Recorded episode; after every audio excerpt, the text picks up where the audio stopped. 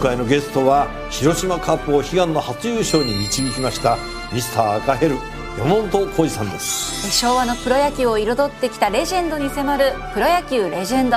火曜夜10時。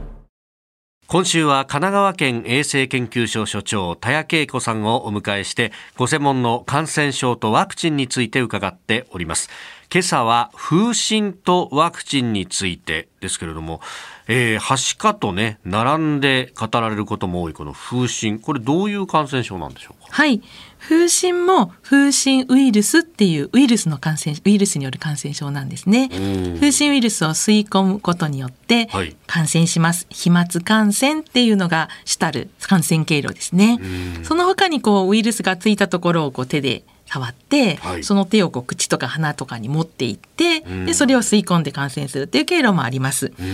あの昨日のはしかよりは感染力は少し弱いんですけれども、はい、コロナとかインフルエンザよりはずっと強いので注意が必要です。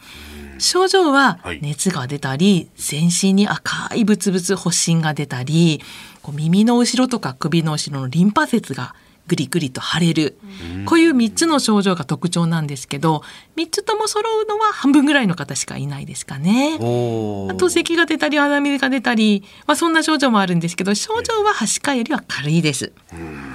これ風疹の怖さっていうのはどうなんでしょうか？はい。妊娠20週ぐらいまでの女性妊婦さんが風疹ウイルスに感染しますとお腹の中にいる赤ちゃんにも感染してしまうんですね風疹ウイルスが。そうすると赤ちゃんのあの目や耳や心臓に生まれつきのハンディキャップを持ってしまうっていう病気です。あの先天性風疹症候群っていう病気に赤ちゃんがなってしまう可能性があるんですね。でお母さんが妊娠中に風疹を発症されたとしますよね。はい妊娠1ヶ月の時に感染すると、ええ、半分以上のお腹の中にいる赤ちゃんに影響が出ちゃうんですね。半分以上。はい。妊娠2ヶ月で 35%3 ヶ月だと 18%4 ヶ月だと8%とこういうふうに言われて研究があるんですけれども赤ちゃんが先天不正風疹症候群を発症した頻度が一番高いのは1ヶ月妊娠1ヶ月なんですね。で妊娠に気が付くのって女性も大体妊娠2ヶ月ぐらいですよね。はい、なので妊娠っていうことに女性も気が付いてない時に風疹ウイルスに感染すると一番お腹の中にいる赤ちゃんに影響を及ぼしてしまうそういう病気なんですね。なるほどそう考えると本当にこう予防するということが大切になってくるわけですよね。はい、おっしゃる通りです。だからワクチンをしっかり受けておくっていうことが大事になるんですけれども、はい、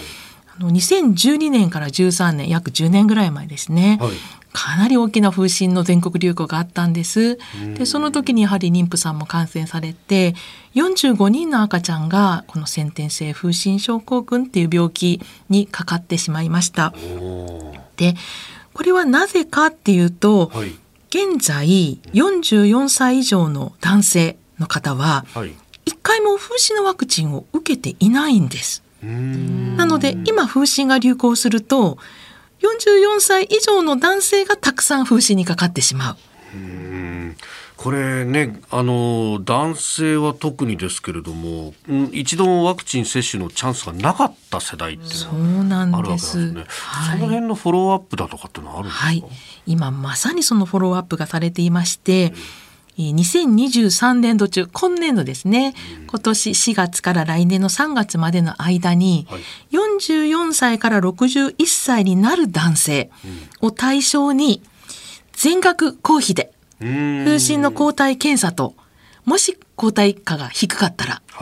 ワクチン、まあ、新風疹混合ワクチンを全額公費で受けられるっていう制度があるんですけれどもなかなか言ってくださってる人が少ないと。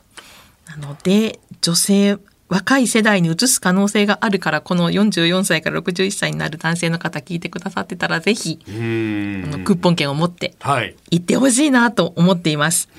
で女性は妊娠する前に子供の頃を含めてでいいので合計2回風疹が含まれているワクチンを受けたかどうか記録を確認してほしいと思っています。えー、昨日もおっしゃっていた二十歳の確認。はい。